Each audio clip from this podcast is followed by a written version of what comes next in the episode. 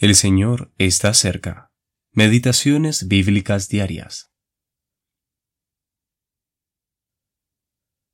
Fueron una vez los árboles a elegir rey sobre sí, y dijeron al olivo, Reina sobre nosotros. Mas el olivo respondió, ¿He de dejar mi aceite, con el cual en mí se honra a Dios y a los hombres, para ir a ser grande sobre los árboles?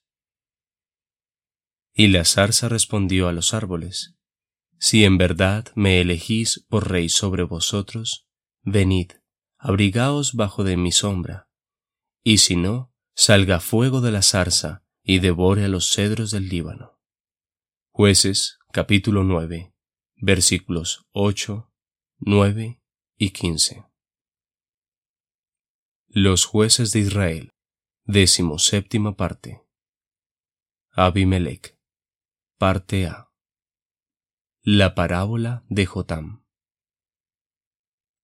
Abimelech, cuyo nombre significa mi padre fue rey, hijo de Gedeón y su concubina de Siquem, persuadió a los hombres de Siquem para que le dieran dinero con el cual contrató hombres perversos y asesinó a sus setenta hermanos.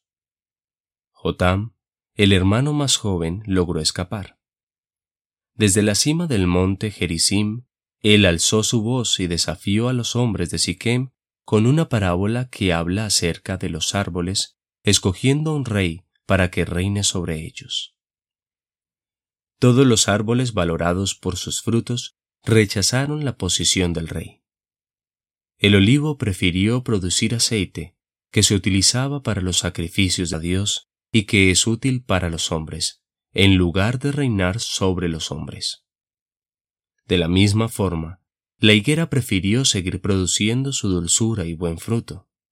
Incluso la humilde vid rechazó tal posición, pues no quería cambiar su mosto, que alegra el corazón de Dios y el hombre, por la vanagloria de señorear sobre los árboles como su rey.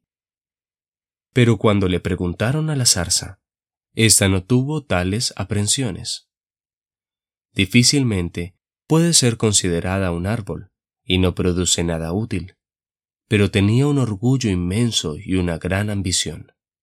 Ella convidó a los otros árboles a cobijarse bajo su sombra.